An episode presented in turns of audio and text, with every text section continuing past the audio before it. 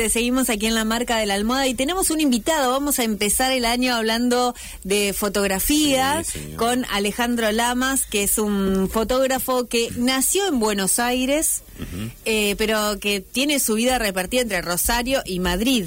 No sé si ahora le vamos a preguntar cuándo se vino para aquí, para Rosario, que, bueno, vamos a hablar de él, de, todo lo que fue haciendo, pero digo, en estos últimos tiempos también una serie de fotografías de suyas encontraron como un destino, ¿no? Que tienen ya muchos años, pero fueron eh, encontrando en este último tiempo eh, su destino, porque son la etapa de Los Años Salvajes, que es una, una foto de Alejandro Lamas, Infancia y Juventud, las memorias de Fito Páez también tienen la tapa una foto de, de Alejandro, y La vida después de la vida, que es la reedición del libro de Horacio Vargas también. También la tiene. Creo que son eh. todas de la misma sesión de fotos. ¿Cómo estás, Alejandro? Muy bien, muy bien. Buenos días. Eh, muchas gracias ante todo por la invitación. Estoy muy a gusto en este ratito que estoy con ustedes. Y bueno, sí, yo a partir de esta circunstancia lo empecé a llamar la sesión de la calle Balcarce. Ajá.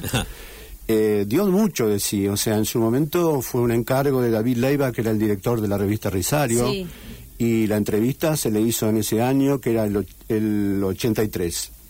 Entonces, bueno, eh, ellos iban a hacer la nota luego, pero me encargaron las fotos para que yo vaya y ya, ya tenerlas, ¿no? Eh, se rompió una, una especie de costumbre, que era que yo siempre acompañaba al, al periodista y hacía las fotos en el lugar de la entrevista. Pero esta vez... Que era así antes. Antes era así, sí. Bueno, nosotros seguíamos el patrón de la revista Humor, o sea, claramente siempre Humor fue como una especie de referencia. Entonces íbamos con el periodista o los periodistas y yo hacía las fotografías muy tranquilo de la situación y después publicaban eso. Pero aquí no sé qué sucedió. Me dice, mira, hablé con Fito hoy a la mañana y acá está el teléfono, llamalo, andá a hacer la foto. Eso fue todo. ¿Y, cómo fue esa sesión? ¿Te acordás? Sí, ¿cómo, cómo no me un voy fito, a Un Fito muy joven, 20 años, un Fito predispuesto a esa foto, digamos. Muy predispuesto. Eh, yo creo que eh, muchas de las fotografías que están en esa sesión y que hoy, bueno, como vos decís, están en las tapas, en las portadas de los discos y, del, y de autobiografía, también tiene que ver con su colaboración, porque yo le pedía cosas, pero él accedía no solamente de buen grado, sino incorporando cosas. La más famosa, que es la que se publicó en la revista Risario, es la de las manos completamente iluminadas de blanco. Sí. Los 10 dedos largos y flacos. Los dedos largos y flacos, sí. Que ya estaba en la canción y que de alguna manera Viste que la fotografía es muy difícil que en un momento determinado ilustre cosas, ¿no? Pero en ese momento un sortilegio apareció y yo lo vi claramente, 10 dedos largos y flacos, ¿no? Y ahí estaban iluminados por un rayo de luz que entraba por la ventana, o sea que maravilloso. Claro, la luz es toda natural. Esa, sí, sí, sí. sí. se nota esa, esa, es hermosa la iluminación. Sí, sí, necesariamente tenía que ser así porque, bueno, yo no sabía con lo que me iba a encontrar, nunca sabemos. Pero ese día no llevé flash ni, ni ningún tipo de artefacto. Pensé que podía trabajar con la luz del momento. Y, estuvo bárbaro porque se abrió la ventana y entró ese rayo, ¿no? Hermoso, claro. Y eso fue lo que gobernó toda la sesión. Y una, un trato con él muy, muy, muy bien, muy limpio, de muy buena onda. Yo me acuerdo mucho de esa sesión. ¿eh? Y claro, cuando yo me voy, eh, me llevo cosas, me llevo fotos para mostrar allá, cómo es mi trabajo, eh, para... Contar cómo... Claro, eh, vamos a eso porque vos viviste, estabas acá en Rosario y después te fuiste a España en el... A Madrid me fui en el 88, y esas fotos son del 83, pasaron cinco años, pasaron muchas cosas, claro, también. Entonces, bueno, yo hice una carpeta de publicidad, que era lo que yo estaba haciendo en aquella época, daba clases en la escuela en aquella época no era la, Escuela Provincial de Cine y Televisión, era el IPA, el Instituto Provincial de Arte. Instituto Provincial de Yo daba fotografía, iluminación. Bueno, pasaron muchas cosas, pero entre todas las cosas que me llevaba, me llevaba muestras de trabajo, fotografías de catálogos, de productos, y dije, bueno, me voy a llevar esto que también es interesante por si me llegan a contratar para hacer fotos de, de entrevista. Y bueno, me llevé una carpeta que decía Fito Páez, pero en realidad las fotos que habíamos publicado en la revista Risario eran dos o tres. La foto del piano y alguna que otra. Pero yo saqué tres rollos aquella tarde. Entonces me lo llevé todo y, bueno, digo, ya, ya. Y eso quedó ahí.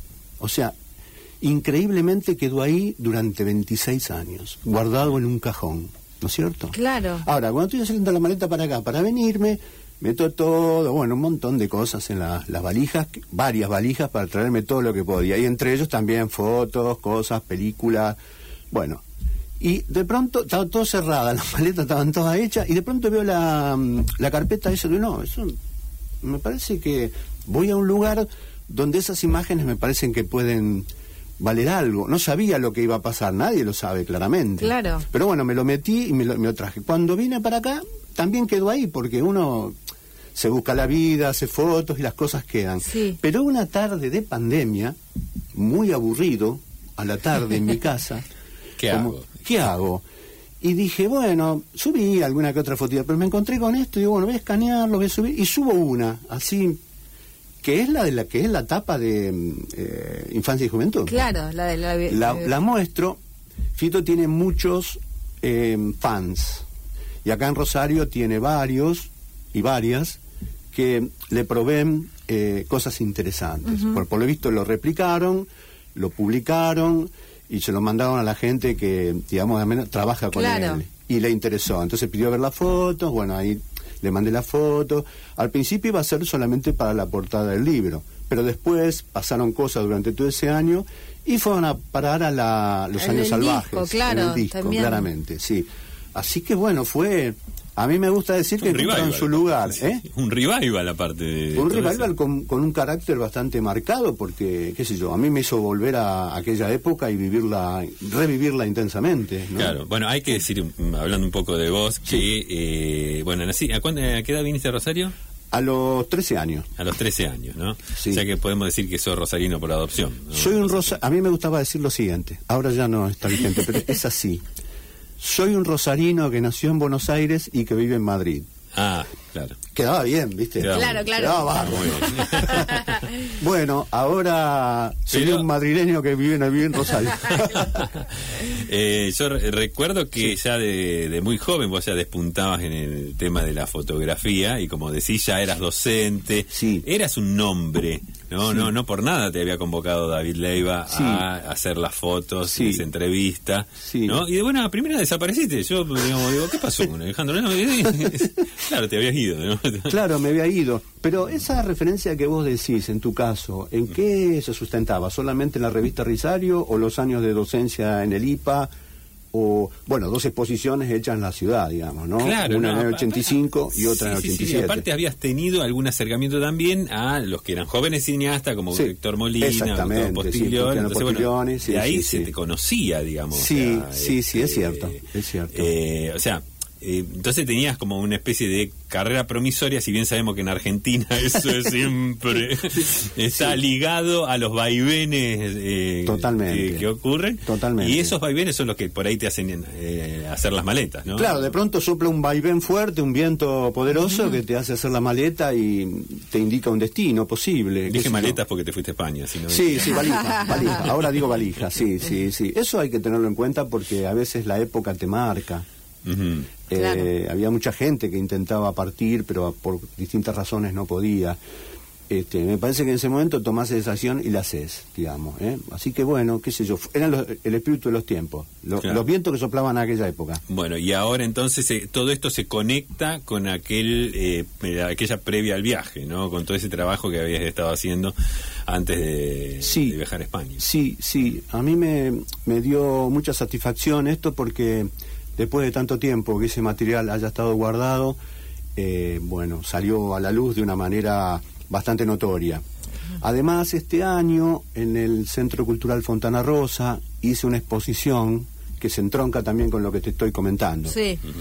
Eh, yo, además de las fotos de Fito, traje otro material y otros amigos que viajaban habitualmente a Madrid eh, se ofrecieron a traerme parte del archivo. Entonces, con ese material visto lo visto, eh, propuse en el Centro Cultural hacer una exposición mía retrospectiva de aquellos tiempos que se denominó material de archivo. Entonces, bueno, hice una exposición el 2022, el año pasado, eh, que se llamaba material de archivo y que tenía que ver con toda la época que yo había producido imágenes aquí y allá. Y allá. Claro. Y se llamaba o se subtitulaba material de archivo La herida del tiempo. Es decir, ¿Qué pasa con la fotografía cuando atraviesa como una un periodo de tiempo muy largo y eso se ve en las fotos, digamos, ¿no? Se ven fotos que incluso tienen errores de revelado, de fijado. Claro, porque ha cambiado mucho también todo eso, digo. Y tienen rayaduras y son papel fotográfico y son negativos, no es digital como es actualmente la fotografía. La fotografía hoy vuela, eh, los píxeles van por el aire, ¿no es cierto? Están todo el tiempo este, de acá para allá. En cambio, me pareció que el material de archivo, al ser algo eh, físico, palpable, material, tenía un valor que ahora en estos tiempos no, no se encuentran tan habitualmente. Claro. Y, hablando de eso, y digo, y un poco en los cambios de la fotografía, ¿cómo, cómo cómo te fuiste adaptando y, y, qué pasa con, digo, qué pensás vos con respecto a eso? Si te costó, si te gusta, si te encontrás mejor con alguna que otra, digo, porque no solo los cambios, eh, bueno, los cambios en la, en la cuestión tecnológica, a lo mejor de cámaras y de revelado, ¿no? Y esas cosas, sino también en que mm, da la sensación de que ahora todo el mundo, eh, vivimos en un mundo con mucha imagen, ¿no? Que la foto es como algo fundamental, me parece, ¿no? En la vida de cada uno de, de sacamos nosotros. todo el tiempo. Claro, sacamos, fotos todo, el tiempo. Digo, ¿cómo te encontrás con todo eso? Y sería como la glorificación de la cháchara, ¿no? O sea, la, la fotografía vuela por el aire, todos somos fotógrafos, eso está muy bien es una democratización de alguna manera. Somos fotógrafos y todos tenemos un rollo interminable. antes tenía que tener rollo. es verdad, antes tenía que tener rollo. Rollo revelado, automático. claro, yo a veces hago la broma cuando están sacando una selfie y tal, y, y dan, dan, muchas vueltas para sacarle, digo, le pusiste rollo y se ríen. claro pero que provengo del mundo analógico, provengo del mundo del revelado, ¿eh? o sea, provengo, acá a media cuadra está la peña fotográfica, bueno, yo no fui a, la, a esta de acá, fui a la de la calle Maipú, a los 14 años ya fui a la peña, ahí aprendí a revelar y a hacer las fotos en blanco y negro, y estoy formado dentro de la escuela analógica eh, pura, ¿no? de negativo, de positivo. Incluso en España me decían, oye, que tú eres un fotógrafo de cámara. Eh, a mí me gustaba mucho, que era como un piropo, como, como un, como un grupo de, música de cámara, digamos, ¿no? Pero de cámara, de cámara de, foto. Porque a mí me gustaba mirar por el, por el visor y encuadrar. Y allá, como ya estábamos en la época digital, todo el mundo sacaba fotos y no miraba por el agujerito, ah. sino que luego le editan. Porque yo le decía al alumno, oye, ¿y por qué? Me acuerdo del nombre, Elías. Oye, Elías, ¿por qué no miras por el agujerito, por el visor para... No, profe, yo después lo, lo organizo en Photoshop. O sea, lo que hacía era escanear la foto, bajarla y enderezarla en Photoshop. Eso para mí no era, digamos, la fotografía, era mirar por cámara, digamos, vengo de esa época. Y después de la época negativo-positivo, no de la captura. Ahora, dando clases, yo me doy cuenta que es mucho mejor esto, porque es rápido para transmitir conocimientos rápidos al alumno. O sea, hacemos la foto, yo ya le digo, mira, acá hay un tema con la profundidad de campo, con el fuera de foco. Con claro, se puede marcar se más. Ve en el momento. El, claro. El alumno aprende mucho más rápido. En cambio, nosotros teníamos que revelar y muchas veces el rollo no salía bien y entonces uno se agarraba una rabiet. Es decir, el aprendizaje era mucho más lento, ¿no? Y ahora es más rápido, bueno, como los tiempos que, corren. Claro. Y, esto, digo, esto de que, de, que todo el mundo saque fotos y eso, ¿sentís que va como em, un poco en contra del laburo del fotógrafo o la mirada? Porque digo, también hay algo que es lo que marca al fotógrafo, que es la, para mí es fotógrafa es la mirada. Para mí es fundamental. Todos sacamos fotos, pero no están buenas todas.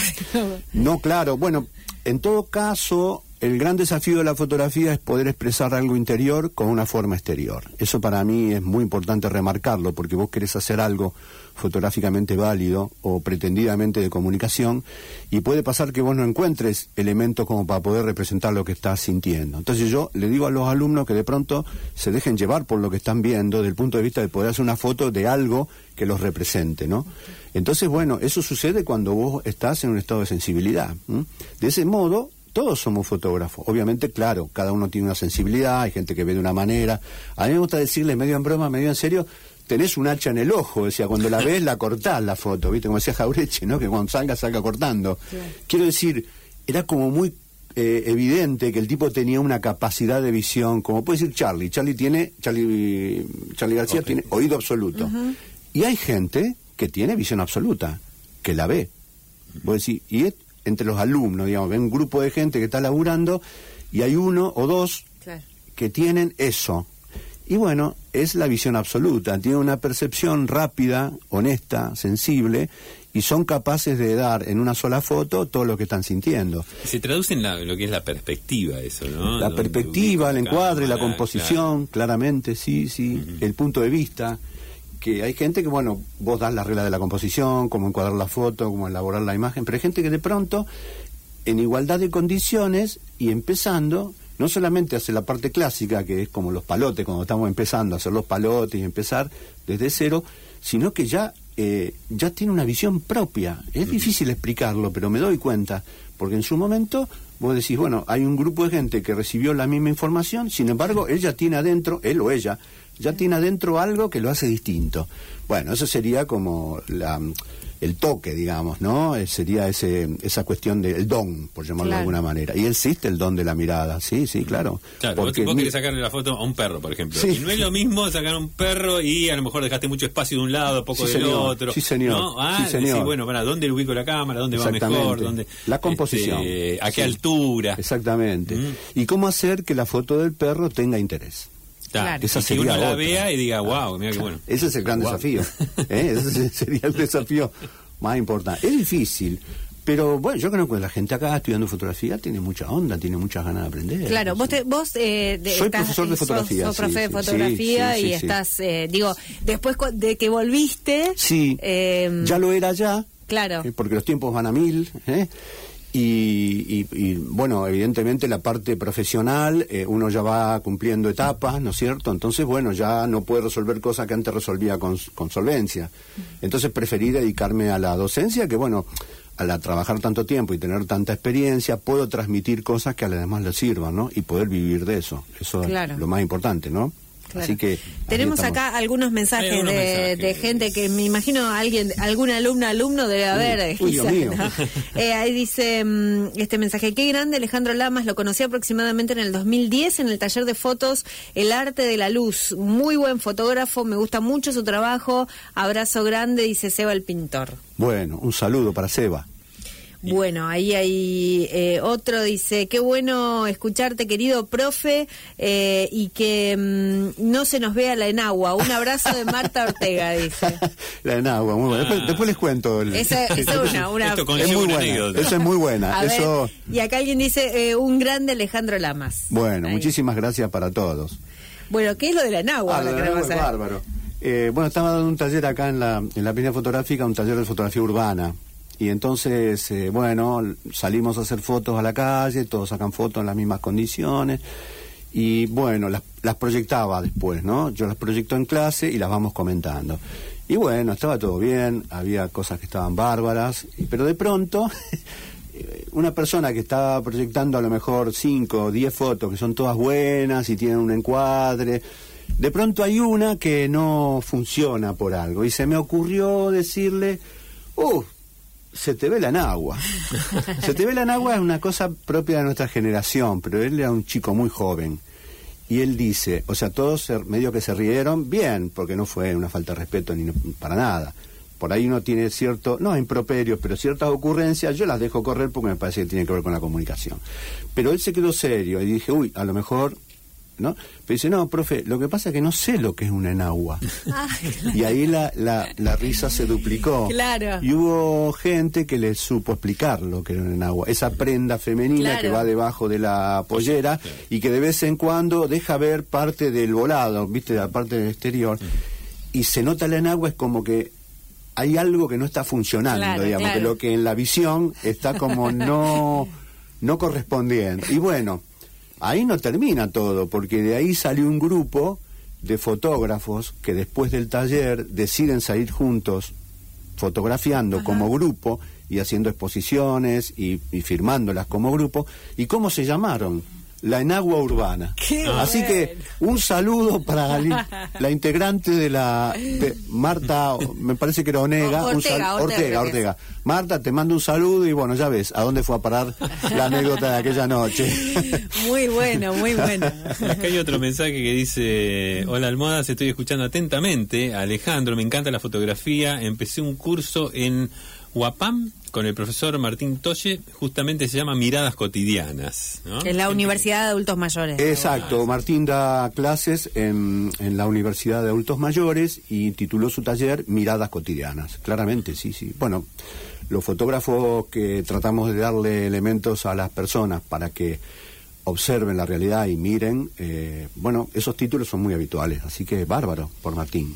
Bien, bueno, y me, Alejandro, ahora digo, si, si alguien estás dando actualmente en el verano, porque viste que el verano parece que todo, todo se para. No es mi caso. No es tu caso. No es mi caso. Pero está bueno para un curso de fotografía. Eh, el 16 de enero comienza un taller breve intensivo de verano en, en un se puede decir sí sí podemos decir todo. Amici que es el lugar este que hacen fitness y me propusieron también eh, ellos tienen varias cosas tienen varias actividades y me propusieron por qué no hacemos fotografía y yo dije por qué no vamos vamos a intentarlo. Entonces vamos a hacer eh, cuatro clases intensivas en enero y ahí estoy. Esa sería sería el chivo de hoy, digamos, ¿no? bueno, pero está buenísimo también por porque si quieren aprender a manejar la cámara.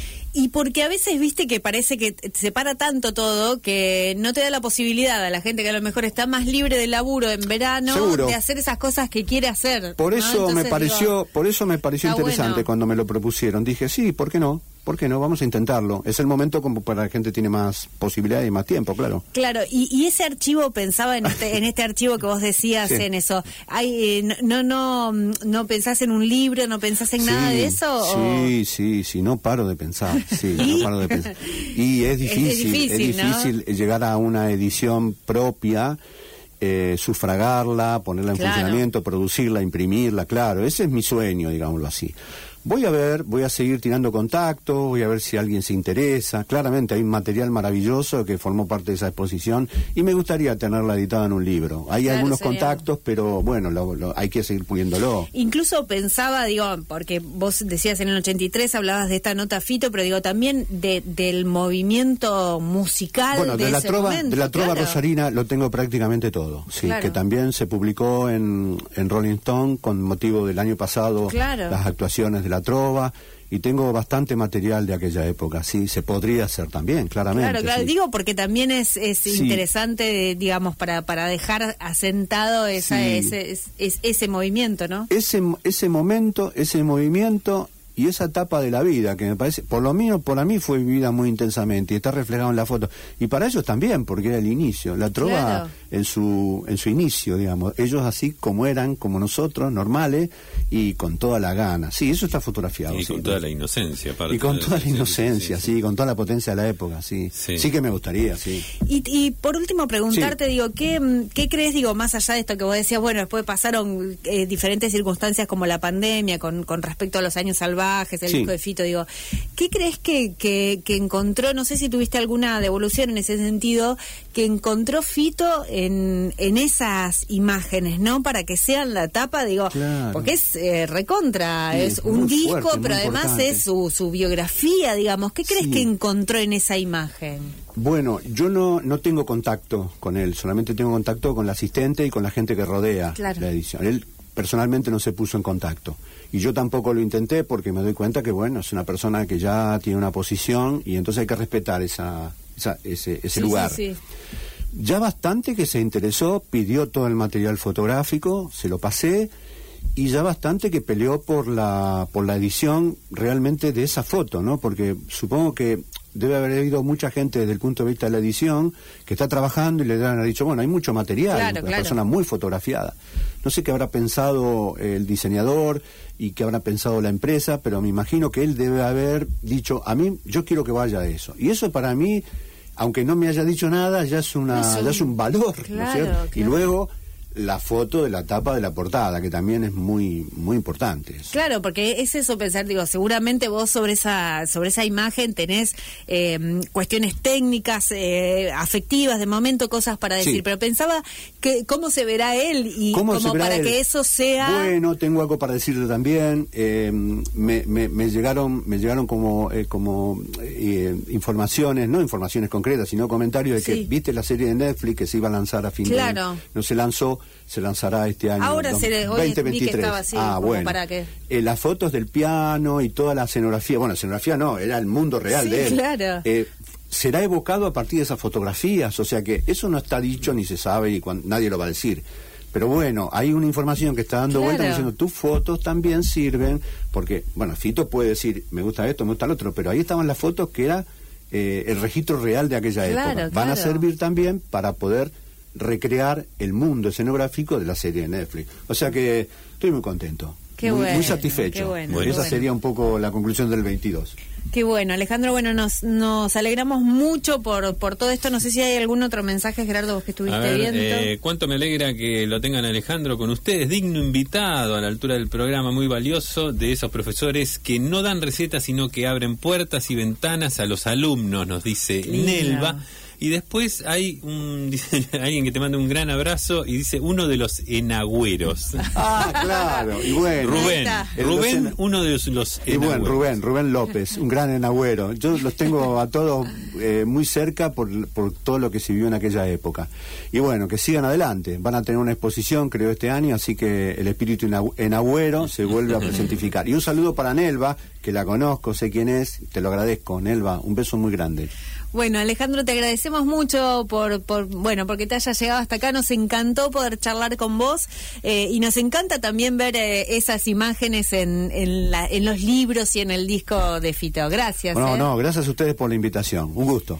Hablábamos con Alejandro Lamas, fotógrafo que decíamos nació en Buenos Aires, pero es un rosarino, es un rosarino, que ha vivido en Madrid también, que vivió en Madrid, eh, que es docente y que pueden buscar también eh, a través de las... nacido en Buenos Aires que vivió en Madrid. Exacto. Está, bueno. Y que pueden buscar a través de las redes sociales si les interesa también tomar algún curso o hacerle alguna consulta puntual, lo buscan ahí como Alejandro Lamas. Alejandro Lamas 3 ahí va. En, en, Instagram. Ahí vamos. Y en, y en Facebook Alejandro Lamas. Ahí está bueno, seguimos nosotros.